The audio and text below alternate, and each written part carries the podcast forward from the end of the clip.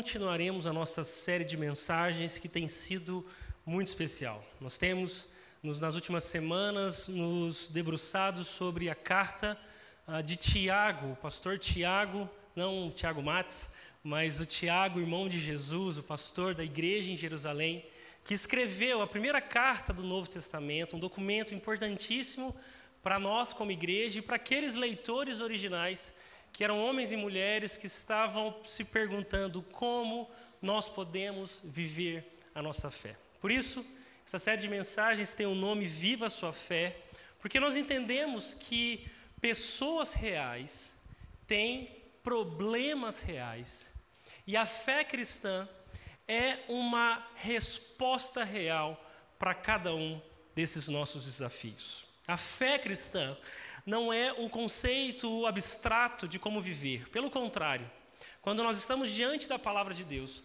nós estamos diante da verdade, e essa verdade nos ajuda a viver a vida real. Esse é o nosso desafio nessa série. E eu tenho uh, o privilégio hoje de pregar essa, essa penúltima mensagem. Semana que vem nós encerraremos essa série. O Tiago volta aqui, vai ser muito legal. Mas eu, eu tenho o privilégio de compartilhar com você a mensagem de hoje, ao fim de uma semana, onde com certeza o mundo, talvez você parou em torno da notícia que um submarino com turistas que queriam ver o Titanic desapareceu, desaparece no Oceano Atlântico. Se você estava nesse planeta essa semana, você ficou sabendo que na, no início da semana, cinco homens ah, estavam realizando o seu sonho de verem com os próprios olhos o maior ou mais conhecido navio da história humana. O Titanic, que está submerso a mais de 4 mil metros no fundo do mar, esses homens construíram, financiaram, investiram nessa, nessa aventura de poder com próprios olhos descer às profundezas do oceano e ver o Titanic. A má notícia é que, horas depois do submarino submergir, eles perderam o contato com a superfície e o cronômetro foi ligado, porque as horas de oxigênio disponível para aquela equipe estavam contadas e, o, e as equipes de buscas ah, começaram a se mover para tentar encontrar o, o, a, o, submarino, tentar contato com aqueles pilotos. E, infelizmente, no final da semana, nós soubemos que o submarino Titã, ah, com certeza, entrou em colapso pela pressão do mar, do fundo do mar. Aqueles homens estavam provavelmente a alguns metros os primeiros destroços foram encontrados a 500 metros, em, em, mais ou menos, do próprio Titanic. E essa empreitada, essa aventura se tornou uma catástrofe, um desastre. Aqueles homens ah, morreram no fundo do oceano e não existe a esperança, é quase nula, de encontrar os corpos daqueles homens. E, e, ao longo dessa angústia de todos nós, ou pelo menos daqueles que souberam a notícia, nós estávamos assistindo a dor, a angústia, a, a, aquela pressão de, de, do tempo acabando e, e, o submarino ainda não sendo encontrado. Essa semana foi angustiante para muitos que acompanharam a, a história. E, e à medida que tudo aconteceu, eu pude ter a oportunidade de aprender um pouco mais sobre como as coisas funcionam no fundo do mar. Na verdade, o ser humano so, sabe mais sobre o espaço do que sobre o fundo do oceano. Por isso, esses homens, apesar de terem sido mortos, com certeza eram homens muito corajosos, porque no fundo do mar, ou no fundo do mar, nós não deveríamos brincar. A verdade é que o que com certeza levou esse submarino ao colapso foi a pressão hidroestática. Uh, palavra nova para você e para mim, né, essa semana. Pressão hidroestática, que é essa pressão que, do fundo do mar. No mar, a, a pressão é tão forte, é tão grande, que ela, ela está em todas as dimensões. Qualquer objeto ou corpo que desce, quanto mais fundo ele desce no mar, mais pressão a água ah, exerce sobre o submarino, sobre os corpos. Aí, alguns especialistas contam que na profundidade que esse submarino pretendia chegar, 4 mil metros, a pressão é tão grande de todos os lados que chega à medida de o peso de um elefante para cada 5 centímetros quadrados. Imagina o que é essa estrutura, imagina o que é um corpo humano sendo pressionado por um elefante em cada 5 centímetros quadrados. Não existe vida que suporte, ou pelo menos vida humana, que suporte tamanha pressão.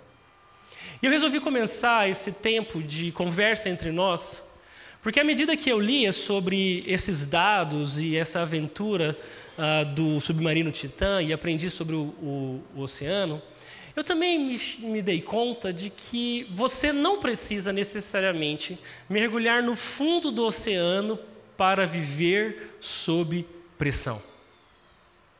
Na verdade, uma das primeiras constatações da vida adulta é que a vida é difícil. Talvez você vai acordar amanhã de manhã, vai dar uma, um respiro fundo e vai falar assim: ah, lá vamos nós de novo. Quando eu olho para as minhas filhas correndo e brincando, eu fico olhando para elas dizendo: a vida delas é muito fácil. Talvez esse é o meu primeiro pensamento quando vejo um bebê dormindo. Aquela fofura, eu olho e falo assim: que vidinha fácil desse ser, hein? Chora, alguém pega no colo. Está com sono, todo mundo se organiza para fazê-la dormir. Quando acorda, todo mundo se preocupa por quem foi que acordou. A vida é fácil para esses bebês. Mas à medida que nós crescemos, a complexidade de existir também cresce. A vida é difícil. E pelo fato da vida ser realmente difícil, você precisa saber disso, ou pelo menos aceitar, também é verdade que pessoas sofrem. Deixa eu dizer uma coisa, não há nada, não há um marketing mais mentiroso sobre igrejas do que aquele que talvez você viu em alguma fachada por aí, pare de sofrer. Venha fazer uma campanha, venha pegar um óleo, venha que alguém tenha uma oração que te livrará do sofrimento. Mentira. Porque o sofrimento faz parte da vida humana. Talvez é muito simples isso. Deixa eu te dizer, eu não preciso convencer a ninguém aqui hoje que a vida é sofrimento. Você sabe. Você traz marcas na sua história de sofrimento. Sofrimento que pessoas causaram a você. Talvez alguém te feriu, alguém errou com você, alguém falou mal de você, alguém mentiu para você, alguém te abandonou, te traiu, e isso é sofrimento. Talvez foi você, foi você quem tomou decisões na vida que gerou sofrimento a outras pessoas, e isso te faz sofrer. Ter que lidar com a dura consequência das suas decisões também é sofrimento. Então, independente se você tem culpa ou não do sofrimento que você experimenta, o sofrimento dói. Pessoas sofrem. Eu falo para mães aqui que estão sofrendo por causa dos seus filhos. Porque eles não obedecem, porque eles foram embora, porque eles negaram aquilo que aprenderam por toda a vida. Tem mães que já estão desistindo de orar pelos seus filhos, isso dói. Tem homens e mulheres que estão numa luta tão ferrenha contra o pecado. O seu coração e a sua mente sabem o que Deus quer, mas a sua vida e as suas atitudes apontam para o outro lado. Isso é sofrimento. Tem pessoas que sofrem no seu corpo, no seu corpo a dor de uma doença, mas não sabem como tratá-la, talvez ainda não tenham um diagnóstico. Isso dói. Os remédios não estão fazendo efeito, ou o efeito que fazem não são suficientes. Tem pessoas sofrendo fisicamente. Tem pessoas sofrendo emocionalmente, porque a vida está partida, seu coração dói. Pessoas importantes foram embora, talvez você perdeu um filho, talvez você perdeu um pai, Talvez você já não tem mais a sua mãe ao seu redor. Pessoas sofrem. Por isso, se é óbvio que pessoas sofrem, talvez o que eu preciso te ajudar a entender não é que o sofrimento é, chegará na sua vida, mas é como encará-lo. Porque a primeira verdade que talvez eu e você precisamos aceitar, e isso não é tão fácil, é que o, o, o sofrimento é inevitável. Ontem, ontem mesmo eu estava numa corrida de Uber e Aquele rapaz que estava dirigindo o carro estava me contando sobre os desafios da vida de Uber e tudo mais, dizendo que ele, que ele dirige cerca de 7, 8, 10 horas, 12 horas por dia, e ele estava com medo do que poderia acontecer se algum acidente ah, acontecesse, as seguradoras não cobrem o seguro de Uber e tudo mais. Foi interessante porque com essa mensagem na cabeça eu falei: é, cara, eu entendo, eu até entendo as seguradoras, né? Vocês estão na rua o tempo todo, é óbvio que um dia vai ter um acidente de carro. Então não é se vai bater o carro, é quando e como. Ele olhou para trás e falou assim: vira essa boca para lá. Ou pelo menos deixa eu juntar um dinheirinho. E eu disse: eu entendo, cara, mas é inevitável. Nós somos vítimas de um mundo que está em desordem. Inclusive, eu queria te perguntar como você lida com o sofrimento. Se o sofrimento faz parte da vida humana, o sofrimento faz parte da sua vida. E independente se você já sofreu mais ou menos, a pergunta é: hoje, como você sofre? O que te faz sofrer? Quais são as suas angústias, as suas mágoas, as suas dores que te acompanham hoje? E mais, se o sofrimento está aí, como você tem lidado com ele? Porque se a fé cristã é real, se a palavra de Deus é verdade, nós podemos confiar que ela nos dá respostas que o mundo não pode dar. E o mundo tem boas sugestões sobre como você lida com o sofrimento, talvez aceitando a sua culpa, talvez acreditando que tudo vai passar, talvez entendendo que talvez o sofrimento um dia vai acabar e você superará essas dificuldades. Enfim, independente do que o mundo diz, a pergunta é: o que a palavra de Deus realmente nos ensina sobre o sofrimento? É por isso que o oitavo tema do nosso, da nossa série de mensagens é: Viva a sua fé diante de do sofrimento. Tiago é aquele pastor que, sensível às realidades da vida da sua igreja, ele está oferecendo sabedoria para lidar com o sofrimento. Como eu disse, eu sei que tem pessoas aqui que estão sofrendo como nunca antes. Pessoas que não conseguiram engravidar.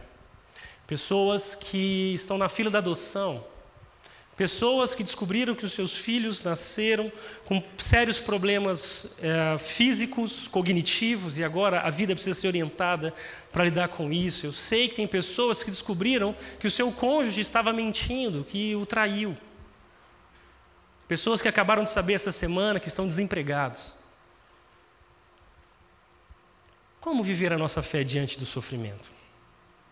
Quero que você olhe para essa porção, nós vamos ler a altura do capítulo 5, versos 7 e 12, para encontrar as reais respostas da palavra de Deus para o nosso sofrimento. Tiago diz o seguinte: portanto, irmãos, sejam pacientes até a vinda do Senhor. Vejam como o agricultor aguarda que a terra produza a preciosa colheita e como espera com paciência até, que, até virem as chuvas do outono e da primavera. Sejam também pacientes e fortaleçam o seu coração, pois a vinda do Senhor está próxima. Irmãos, não se queixem uns dos outros para que não sejam julgados. O juiz está já está às portas. Irmãos, tenham os profetas que falaram em nome do Senhor como exemplo de paciência diante do sofrimento. Como vocês sabem, nós consideramos felizes aqueles que mostraram perseverança. Vocês ouviram falar sobre a perseverança de Jó e viram o fim que o Senhor lhe proporcionou. O Senhor é cheio de compaixão e misericórdia. Sobretudo, meus irmãos, não jurem nem pelo céu, nem pela terra, nem por qualquer outra coisa, seja o sim de vocês sim e o não, não, para que não caiam em condenação. Esse texto é muito importante, eu queria te mostrar pelo menos dois princípios, duas verdades, duas ordens que Tiago dá para que cristãos encarem o sofrimento segundo a vontade de Deus. O primeiro princípio é sejam pacientes. Olha o que Tiago diz. Ele diz o seguinte: portanto, irmãos, sejam pacientes até a vinda do Senhor. É curioso porque ele repete dizendo: sejam também pacientes e fortaleçam o seu coração, pois a vinda do Senhor está próxima. É curioso pensar que paciência para a sociedade do nosso tempo, para nós hoje em dia, é quase um palavrão. Você já teve essa experiência? Tipo assim, de chegar para uma pessoa, para seu amigo, e abrir o seu coração, colocar para fora todos os seus problemas, pedir ajuda dizendo: é isso que eu estou vivendo, estou sofrendo aquilo, não sei o que fazer, aquele cara fez aquilo comigo. E aí você deságua toda a sua angústia, esperando que ele te ajude, e quando você fala tudo, aquela pessoa olha para você, respira fundo e fala assim: é, tem que ter paciência, né? Aí você olha para ele e já perde a paciência com esse seu amigo, vai embora, ah, cara, tudo mais. Porque esperar não é algo natural. Ser paciente é um milagre nos nossos dias. Na verdade, nós somos uma sociedade que se desenvolve na direção de encontrar soluções, desenvolver tecnologia, para que a gente não espere. Quando você chama o Uber e o cara fala 10 minutos, você já cancela e chama de novo e troca de aplicativo. Quando você olha para o tempo de espera para a comida chegar lá no iFood, você escolhe com certeza aquilo que vai chegar mais rápido. Ou eu, particularmente, vou buscar, porque eu não aguento esperar o cara chegar em casa.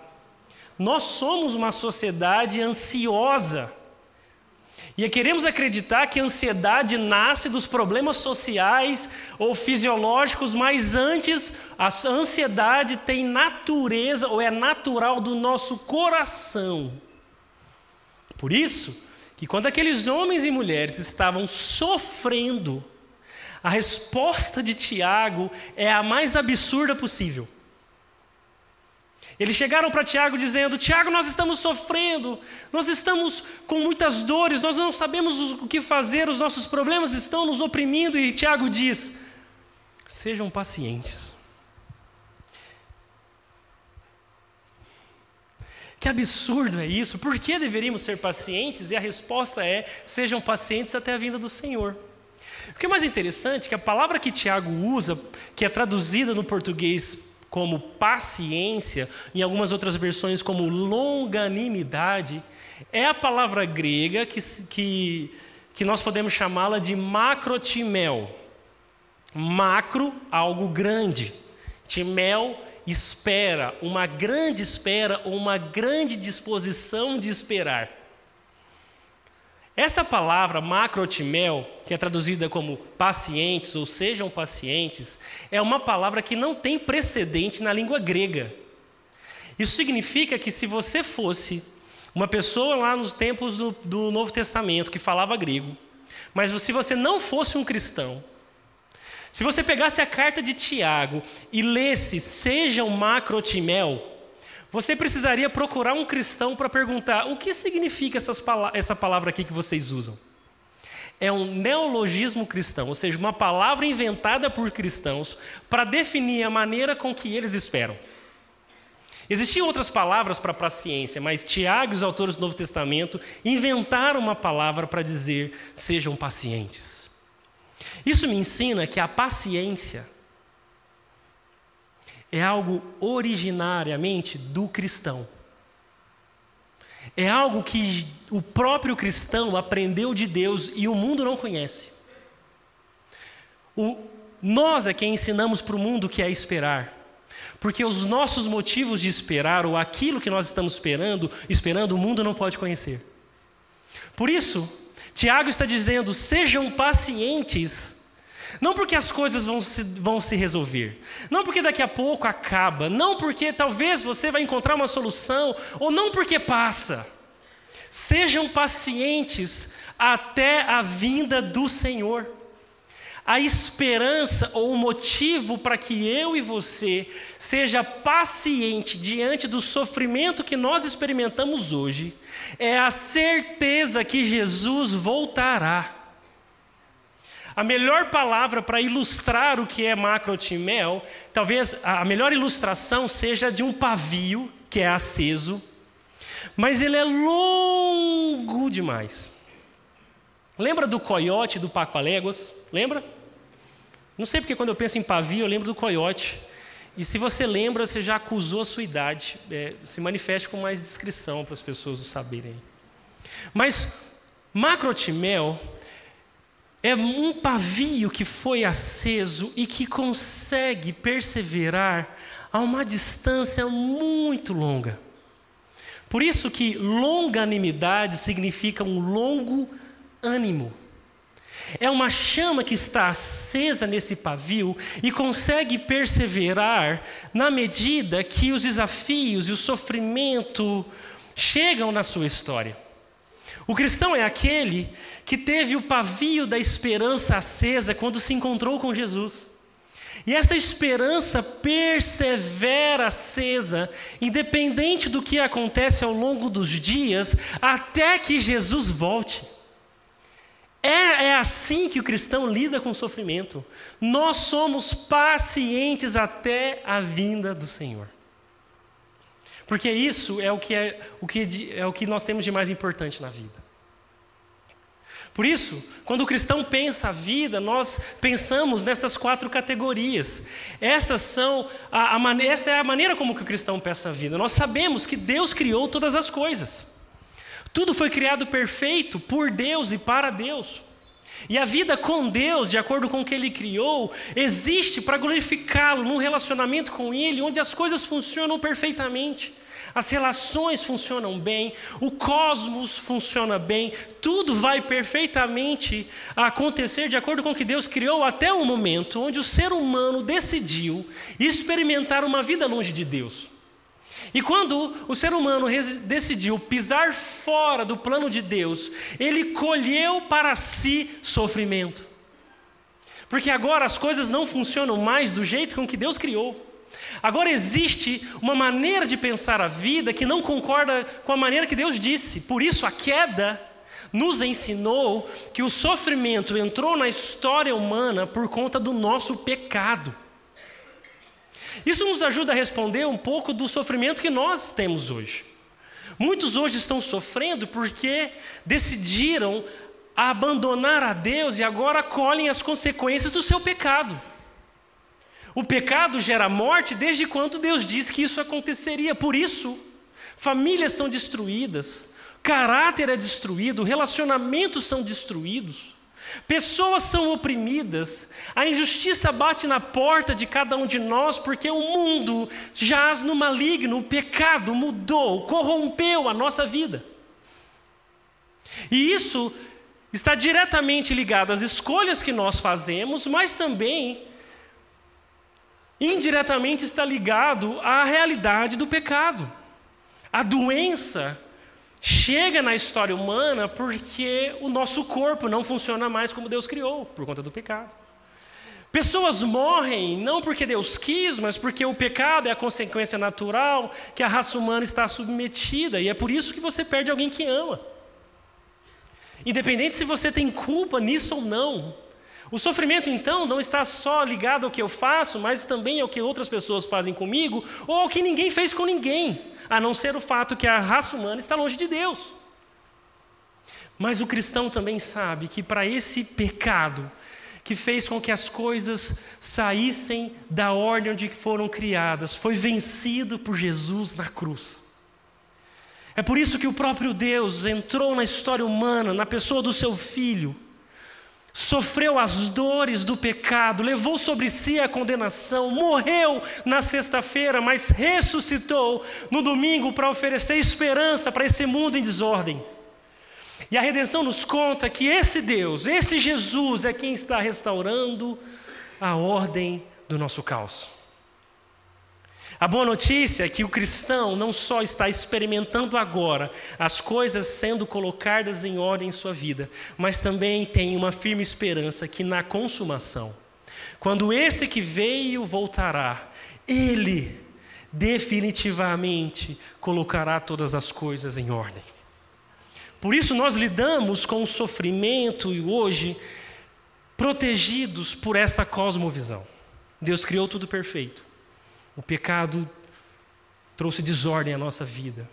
Jesus nos salvou e está restaurando todas as coisas. Até o dia onde definitivamente tudo voltará a ser exatamente como Deus quer. Isso te ajuda hoje? Porque muitos de nós hoje não estão perdidos em alguma dessas categorias. Muitos estão afundados na realidade do pecado, não conseguem ver esperança para o seu pecado, para a sua natureza pecaminosa, para os efeitos do pecado sobre a sua história. Muitos olham para a redenção e acabam sendo otimistas demais, como se o fato de que Jesus nos salvou não significa que o sofrimento ainda existe. Mas eu quero te mostrar, tirar o zoom dos episódios que você está vivendo hoje e perceber que a grande história de Deus continua num enredo perfeito. Jesus voltará e essa é a nossa esperança. O primeiro exemplo que Tiago nos, nos dá para sermos pacientes é sobre o agricultor. Ele diz assim: Vejam como o agricultor aguarda que a terra produza preciosa colheita. E como espera com paciência até virem as chuvas do outono e da primavera. Sejam também vocês pacientes e fortaleçam o seu coração, pois a vinda do Senhor está próxima. O que Tiago está dizendo é que nós devemos ser pacientes, e ele olha para uma realidade comum daquelas pessoas e nossas também, que é a dinâmica do agricultor. O agricultor é um bom exemplo de alguém que é paciente. Porque o que ele faz? O agricultor basicamente reage ao que Deus faz. Ele espera as chuvas do outono naquela época e naquela região, mais ou menos meados de setembro, outubro, onde o agricultor arava a terra, deixava ela pronta, mas não semeava até que as chuvas descessem no outono e irrigassem a terra, preparando o solo para que aí a sua preciosa semente fosse ali confiada. Então o agricultor, ele vive como alguém que age como se tudo dependesse dele. Mas ele também espera e confia como se tudo dependesse de Deus. Porque ele não semeia uma semente sequer sem que as chuvas cheguem e a terra esteja pronta. E aí, quando as chuvas descem e, e, toda a terra está irrigada, aí sim, ele com afinco e com diligência planta cada uma daquelas boas sementes, e, e ele acredita que aquilo que Deus faz, ele fará de novo. Quando as sementes encontram o solo, o agricultor não tem nada mais o que fazer senão proteger a colheita das pestes animais e orar com muita fé para que Deus não permita que a tempestade, ventos fortes ou qualquer outro tipo de sinistro aconteça e comprometa a colheita. Ele está ali aguardando agora as chuvas da primavera. Porque entre o outono e a primavera, aquelas sementes vão germinar, florescer, mas ele não pode colhê-las até que a chuva da primavera desça, fortaleça a colheita e assim ele possa ter os melhores frutos. O agricultor é o primeiro exemplo que Tiago dá. Que assim como ele espera com paciência as chuvas chegarem, O cristão também espera com paciência a intervenção de Deus na sua história. Ele não abre mão porque ele não está vendo o que está acontecendo debaixo da terra. Ele não deixa de esperar porque no outro dia, onde ele fez a sua semeadura, as coisas parecem que não se resolveram. Na verdade, assim como o agricultor não tem controle do que está acontecendo debaixo da terra, ou de quando as chuvas realmente vão vir, o cristão não tem controle sobre o que está sendo, o que Deus está fazendo longe dos nossos olhos. O agricultor nos ensina que nós somos completamente dependentes de Deus. Talvez você está me ouvindo hoje pensando, Washington, eu acho que eu me pareço com o agricultor. Porque eu estou com paciência esperando que meu marido volte para casa. Eu estou com paciência esperando que os anos que eu, de, que eu gastei nessa empresa possam redundar em algum tipo de benefício. Eu estou esperando com paciência que os meus pais se reconciliem. Eu estou esperando com paciência que os meus filhos conheçam ao Senhor e se convertam ao Evangelho. Deixa eu dizer uma coisa: é exatamente isso que Deus espera de você. Porque as sementes que você plantou, você plantou. Mas o milagre que elas germinem, floresçam e você tenha uma grande colheita não pertence a você, pertence a Deus. Por isso, o cristão é um paciente. E a nossa paciência está segura e confiada na promessa que nós encontramos em Apocalipse capítulo 21, 4, que diz: E Ele mesmo enxugará dos olhos toda lágrima, e não haverá mais morte, nem tristeza, nem choro, nem dor, todas essas coisas passaram para sempre. É assim que termina a história. Nós estamos lendo o penúltimo capítulo da Bíblia. E dependente do capítulo da sua história que você vive hoje, o último capítulo da sua história tem uma promessa: o próprio Senhor Jesus é quem enxugará do seu rosto toda lágrima. E quando isso acontecer, não existirá mais choro nem dor, porque o tempo do sofrimento terá passado. Isso te ajuda hoje? A nossa esperança é que o próprio Deus nos consolará definitivamente quando voltar. E quando eu olho para, para os sofrimentos da nossa igreja, eu prego aqui agora, olhando nos olhos de pessoas que eu conheço bem a dor. E eu sei que a promessa de que Jesus enxugará essa sua lágrima é aquilo, é o lugar onde você vai encontrar forças para ser paciente hoje. O mesmo apóstolo Paulo nos ensinou através da sua história. Olha o que Paulo diz. Paulo foi um homem que sofreu por causa do Evangelho. Ele não sofreu por causa dos seus pecados, ele sofreu por causa do Evangelho. E ele disse: de todos os lados, nós que estamos vivendo pelo Evangelho, somos pressionados por aflições, mas não esmagados. Nós ficamos perplexos, mas não desesperados. Nós somos perseguidos, sim, nós somos, mas nós não estamos abandonados.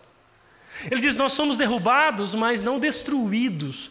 Pelo sofrimento, nosso corpo continua a participar da morte de Jesus, para que a vida de Jesus também se manifeste em nosso corpo. Ele continua dizendo: Por isso nunca desistimos. Ainda que o nosso exterior esteja morrendo, nosso interior está sendo renovado a cada dia.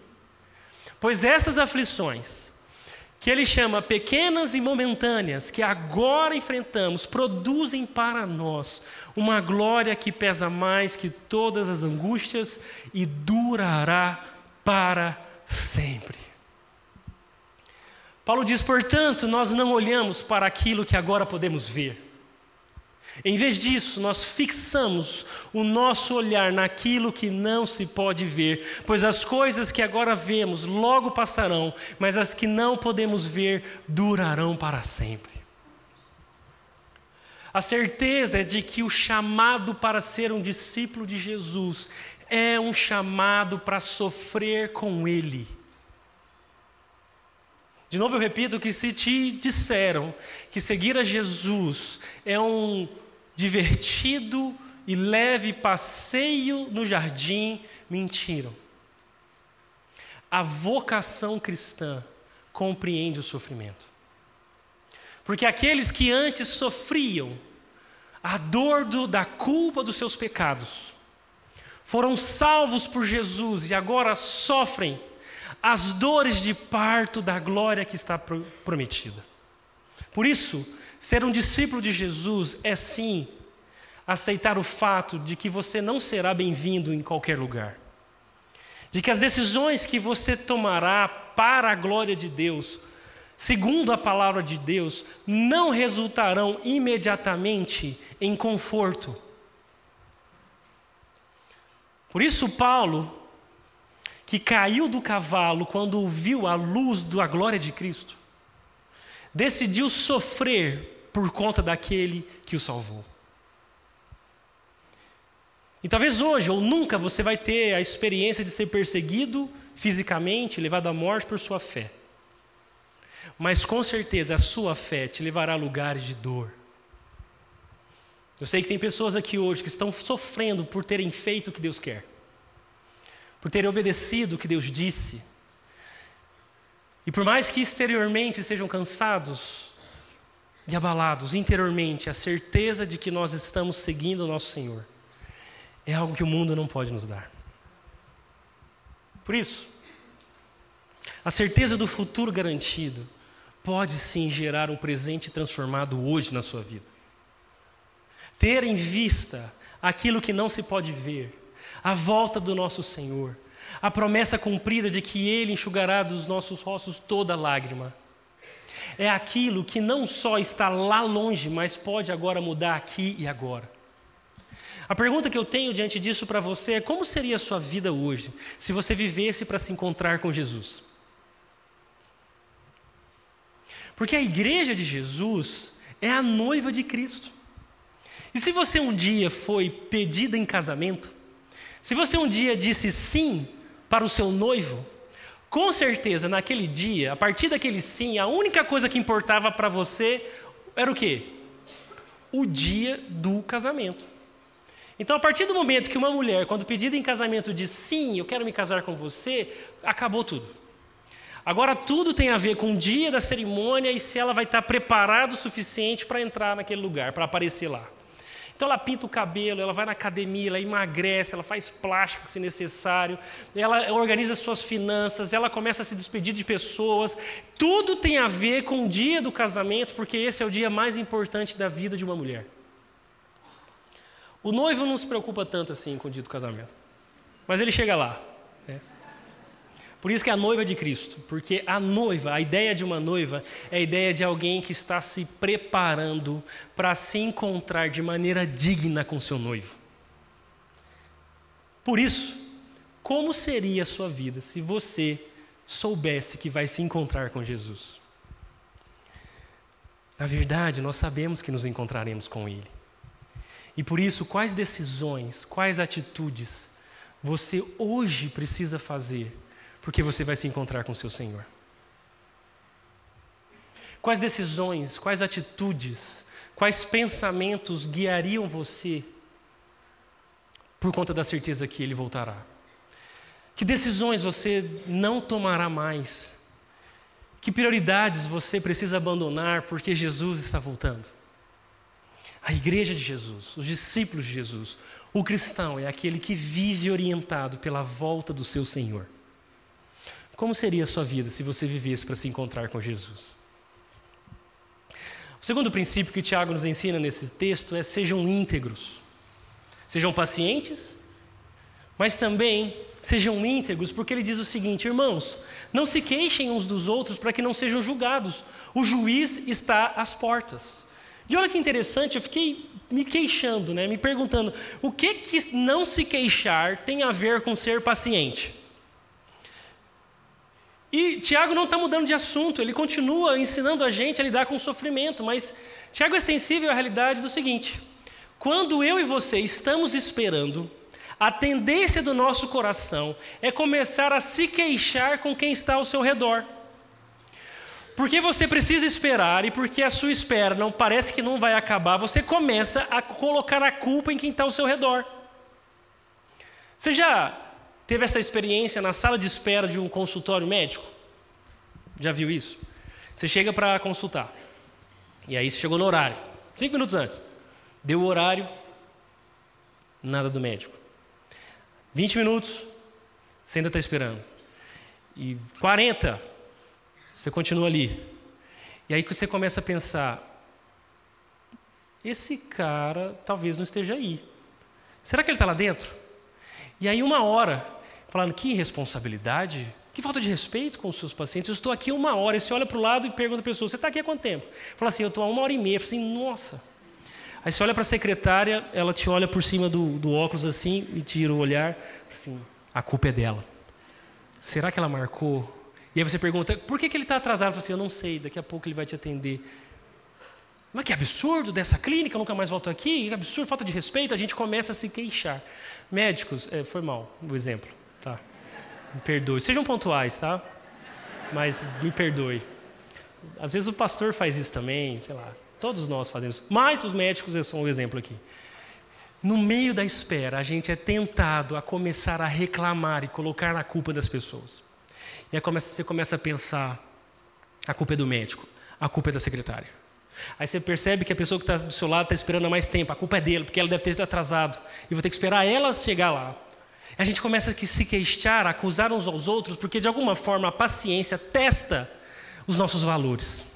E a gente responsabiliza os outros pelo sofrimento que nós temos. Se aquela pessoa não tivesse dito aquilo, eu não teria que experimentar o que experimento hoje. Se o meu marido tivesse sido do jeito que ele disse que iria ser, talvez hoje eu não experimento na nossa relação o que ele nos causou. Talvez se os meus filhos fossem mais obedientes, eu não sofreria tanto. Talvez se o meu patrão fosse mais inteligente, nós não viveríamos do jeito que estamos vivendo nessa empresa. Talvez se o governo mudasse a maneira com que trata as coisas, a minha vida não seria tão difícil. Talvez a minha igreja fosse um pouco mais compassiva, um pouco mais fria, um pouco mais quente. Talvez se o meu pastor me respondesse um pouco mais rápido. Talvez, talvez, talvez, a culpa é de alguém. A paciência é testada pela espera e nos faz queixarmos uns dos outros. No contexto de Tiago, no verso 1 você vai entender por que aqueles homens estavam sofrendo. O sofrimento dos leitores de Tiago ali era porque eles haviam plantado, colhido, trabalhado na lavoura e os seus patrões não tinham pagado a eles os seus salários. E Tiago fala com aqueles ricos, dizendo assim: prestem atenção, vocês que são ricos, chorem e gemam de angústia por causa das desgraças que os esperam. Olha que carta carinhosa. Ricos, chora e lamenta, porque as desgraças que estão esperando vocês já vão chegar. E ele diz: ouçam os clamores dos que trabalharam em seus campos, cujo salário vocês retiveram de modo fraudulento. Sim, os clamores dos que fizeram a colheita em seus campos chegaram aos ouvidos do Senhor dos Exércitos. Aqueles homens que estavam sofrendo, estavam sofrendo a injustiça de não terem sido pagos pelo seu trabalho. Eles não podiam cuidar dos seus filhos, da sua família, porque os seus patrões, os seus senhores, de modo fraudulento, não os pagaram. E agora eles estavam clamando: Deus, até quando? Deus, Deus, nos responde, faz justiça. E o clamor daqueles homens, a linguagem de Tiago é gentil. Os clamores deles chegaram ao ouvido do Senhor dos Exércitos. Quando um judeu se refere a Deus como Senhor dos Exércitos, ele está trazendo à tona as imagens das batalhas do Antigo Testamento, onde Israel conheceu o Deus que não se pode vencer aquele que é implacável contra a injustiça, que desbaratou os seus inimigos, o Senhor dos exércitos foi acionado pelos trabalhadores injustiçados. Por isso ele está dizendo: ricos, vocês que gastaram o dinheiro dos seus escravos, preparem-se. Talvez o termo contemporâneo mais adequado seria: coloquem suas barbas de molho, porque o Senhor dos exércitos fará justiça. Mas enquanto ele fala isso para os ricos, o que ele fala para os pobres ou para os escravos é: esperem com paciência e não se queixem uns dos outros, porque aquele que se queixa é o que assume o lugar de juiz na causa. Quando eu e você, oprimidos pelo sofrimento, começamos a colocar a culpa uns nos outros, nós assumimos um lugar que é só de Deus, o lugar de juiz.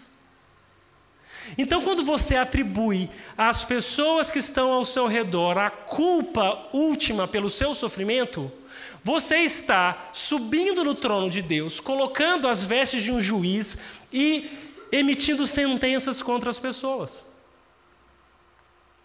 E o que Deus está dizendo, ou o que Tiago disse para nós, é: acalmem-se, sejam pacientes, porque apesar da injustiça que vocês estão sofrendo, o único e verdadeiro juiz já está às portas. Isso me faz entender e lembrar que, independente do tipo de injustiça que você sofre hoje, ou que você pode sofrer amanhã, a nossa certeza e segurança é que todos prestaremos contas a Jesus. Não só os que te oprimem, mas você que também oprimiu alguém.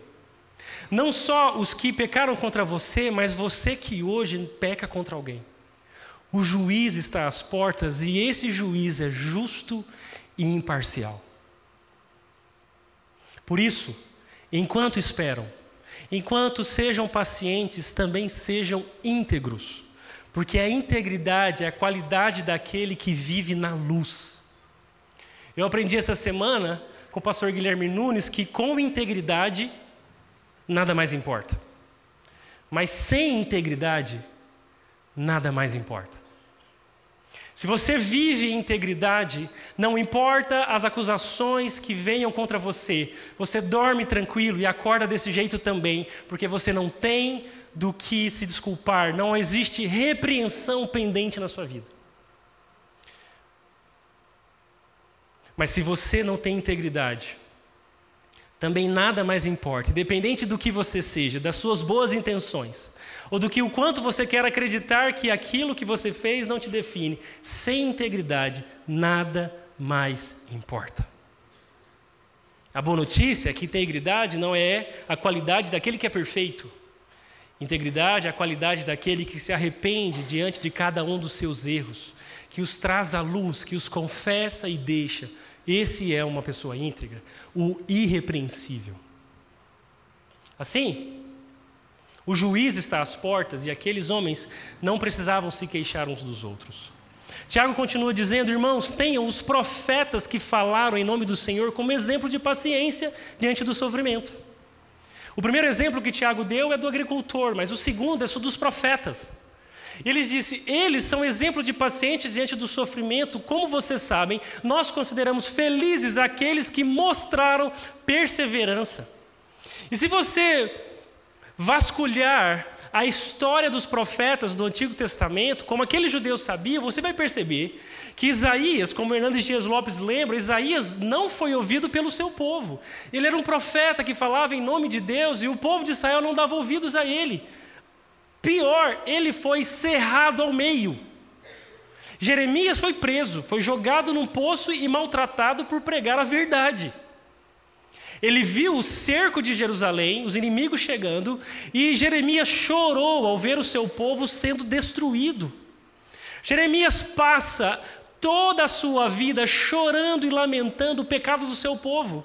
E quanto mais Jeremias chorava e advertia o seu povo contra a disciplina de Deus, mas as pessoas não davam ouvidos a eles, ao ponto de jogá-lo num poço para que ele se calasse. Daniel foi banido da sua terra e sofreu pressões quando jovem. Ele sofreu ameaça e perseguição por causa da sua fidelidade a Deus, a ponto de ser jogado na cova dos leões. Se você não conhece a história, Daniel foi jogado na cova dos leões porque ele orava. Ele orava e isso incomodava tanto os seus opositores que eles deram um jeito de jogá-lo aos leões. Mas no outro dia os leões ainda estavam com fome. Daniel sobreviveu àquilo. Ezequiel também foi duramente perseguido. Você percebe? Que a vida cristã é uma vida que espera com paciência e integridade sob duras pressões. E enquanto Tiago começa a sua carta falando sobre provação e o poder das provações, uma vez que nós perseveramos no meio delas, nos fazerem felizes, nos fazerem íntegros e perfeitos, aprovados diante de Deus, Tiago termina a sua carta dizendo o mesmo, dizendo que se vocês estão sofrendo, não desistam, sejam pacientes, mantenham-se íntegros porque a preciosa colheita, a recompensa que Deus prometeu àqueles que perseveram, está garantida. E com os exemplos dos profetas, nos mostram que a Bíblia é, uma, é uma, um livro ilustrado. Quanto mais você lê a Bíblia, melhor você vai conhecer esses exemplos, essas cenas, essas ilustrações de outras pessoas que ao longo da história foram fiéis, independente do sofrimento. Nós também podemos ser como elas. Nós podemos também nos inspirar e aprender a sermos fiéis a Deus como eles foram. E eu me lembrei da história de Abacuque. Talvez você pode terminar o seu dia hoje lendo. É um, é um livro pequeno, três capítulos. Mas quando você se depara com Abacuque 1, verso 2, o que você vê é com um gemido de dor Abacuque começa a sua profecia, o seu livro, gritando contra Deus, quase que pegando Deus pelo colarinho e dizendo: Até quando, Senhor? Não é alguém que está falando, ah, Deus, vai, até quando? Vai. Até quando? Não. É alguém que fortemente se pudesse, pegaria Deus pelo colarinho, dizendo: Até quando, Senhor? Até quando clamarei por socorro sem que tu ouças? O Senhor ficou surdo, o Senhor não ouve o nosso, o nosso clamor, o Senhor não responde. Até quando, Senhor? Ele está indignado com um Deus que parece estar indiferente à sua dor. Mas poucos versos depois, depois de derramar a sua angústia diante do Senhor, você vai perceber que Abacuque agora aparece dizendo: Eu ouvi a teu respeito, Senhor, estou maravilhado com as suas obras. É alguém que chega diante de Deus dizendo até quando, e quando coloca os olhos em Deus e percebe o que Deus está fazendo na história, ele diz: Eu estou maravilhado. E mais, ele termina o livro dizendo: Ainda aqui, Senhor, ainda aqui ainda que a figueira não floresça, ainda que eu não encontre os frutos da videira, ainda que as coisas não saiam do jeito ou não saiam do jeito que eu pensei, ainda que, Senhor, ainda que eu precise sofrer, ainda que eu precise experimentar essa dor, ainda que, ainda assim eu exultarei no Senhor, me alegrarei no Deus da minha salvação. Talvez você chegou hoje aqui dizendo: Até quando, Senhor? Talvez você vai acordar amanhã dizendo: Até quando, Senhor? Até quando experimentarei essa luta contra o pecado na minha vida? Até quando eu precisarei colher as consequências dos erros que cometi? Até quando eu precisarei sofrer as consequências dos erros que outros cometeram contra mim? Até quando, Senhor, eu precisarei aguardar o dia onde todas a, toda a dor passará? Até quando, Senhor? A minha oração é para que hoje você se dê conta das maravilhosas obras de Deus. Se dê conta do que Deus está fazendo na sua vida. Se dê conta do chamado de Deus para que você erga os olhos e o veja. Se dê conta da voz de Deus que não para de soprar esperança no meio dos ruídos da dor. Desse Deus que é capaz de lançar luz no mais fundo abismo onde você se encontra hoje. Para que vendo a Jesus, para que reconhecendo as maravilhosas obras de Deus, o seu caráter, a sua glória, você esteja disposto a dizer ainda aqui que nada saia, ainda que nada seja como eu quero que seja, eu me alegrarei no Deus da minha salvação. A força para isso, o mundo não conhece. a solidez dessa esperança só Jesus pode te dar. E é por isso que Tiago diz que nós consideramos felizes aqueles que mostraram perseverança. E o que é especial pensar é que não só os profetas são exemplos de perseverança, mas você, provavelmente, se olhar para dentro da sua história, perceberá momentos onde você perseverou. Momentos onde você foi mais fiel do que tem sido agora. E Deus te recompensou, te consolou, te fortaleceu, ofereceu recursos e, e uma graça que te sustentou, e aquela dor passou. Aquela ferida aberta já é uma cicatriz pedagógica. E você agora se orgulha da postura íntegra que teve quando sofreu aquilo. Numa comunidade, você pode olhar ao seu redor e perceber pessoas que são perfeitos exemplos de perseverança. Mulheres que lutaram pelo seu casamento, filhos que oraram pelos seus pais, crentes que confiaram até o último fio de esperança e foram consolados por Deus. A lista de homens e mulheres fiéis cresce a cada dia, porque esse Deus que sustentou os profetas também nos sustenta. E não só os profetas. Nós podemos experimentar essa paciência que espera, mas também uma perseverança que suporta. E o próximo exemplo que Tiago dá, o exemplo de Jó, ele diz: Vocês ouviram falar da perseverança de Jó? Jó é quase um paradigma de paciência. Quando nós olhamos para a história de Jó, nós pensamos: esse cara é sobre-humano, ele é quase um vingador. Esse cara é um super-herói, eu não passaria, não suportaria o que Jó suportou. E... Mas quando nós vemos a Jó, essa imagem talvez é a desse super-herói. Não alguém resoluto, cheio de músculos fortes, olhos brilhantes e uma capa reluzente. A imagem de Jó é de um homem fraco, de um homem pobre, de um homem nu E se essa é a verdade mais essencial de Jó, que à medida que perdia os seus bens, à medida que perdia a sua reputação, à medida que perdia os seus filhos, à medida que perdia a sua glória diante dos homens, se tornou essa cena, essa imagem, essa figura. Talvez a maior lição é que eu e você, independente de como nos enxergamos diante de Deus, somos fracos, pobres, doentes e nus.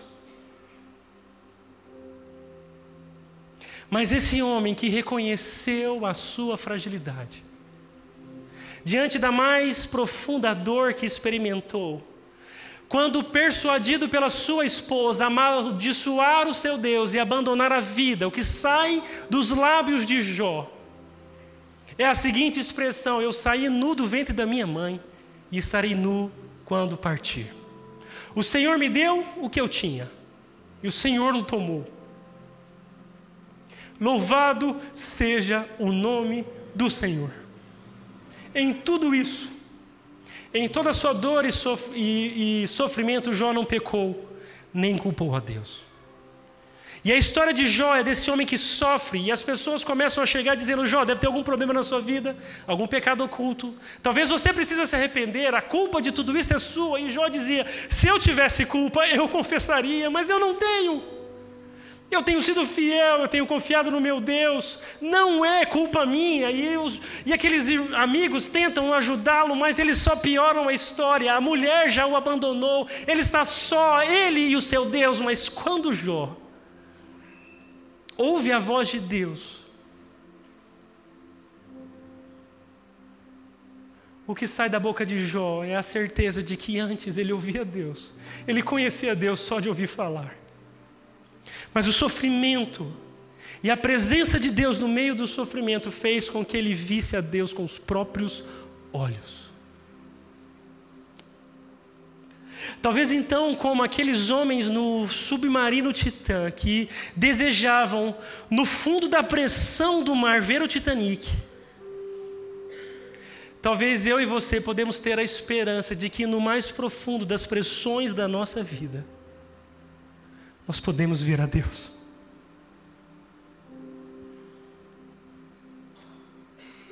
Talvez no mais profundo da dor que você experimenta hoje, você possa conhecer a Deus. E se você conseguir colocar os seus olhos em Deus e descansar no que você vê, como Jó, Abacuque e os outros profetas, você também pode sair de, de lá dizendo: ainda assim, eu louvarei o meu Senhor. Como Tim Keller disse, Jó nunca soube a razão de seu sofrimento, mas ele viu a Deus. Isso foi suficiente. Essa é a minha oração por você hoje. Que você não coloque as suas esperanças em descobrir a lógica que te faz sofrer. Que você não coloque a sua vida na esperança de encontrar o culpado pelo aquilo que você experimenta hoje mas que você veja Deus. Porque se você ver a Deus, as suas perguntas não serão tão importantes assim. Ele é suficiente. Como seria a sua vida então se você não deixasse de agir com integridade?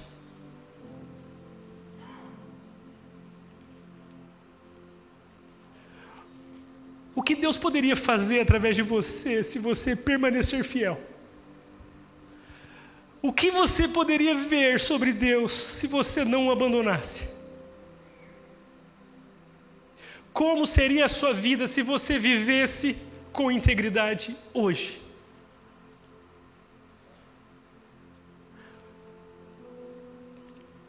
Seja paciente no meio do sofrimento, mas também seja íntegro e não abandone a esperança de ver o seu Deus. O que mais me impacta nessa história, nesse texto que Tiago está nos dizendo, não são os profetas ou a perseverança de Jó, mas a afirmação que Tiago diz: o Senhor é cheio de compaixão e misericórdia. Sabe por que os profetas conseguiram perseverar? Sabe por que Jó se tornou um exemplo de perseverança? Não foi porque eles eram super-homens, não são porque aqueles homens e mulheres eram diferentes de nós. Na verdade, todos eles eram exatamente como eu e você.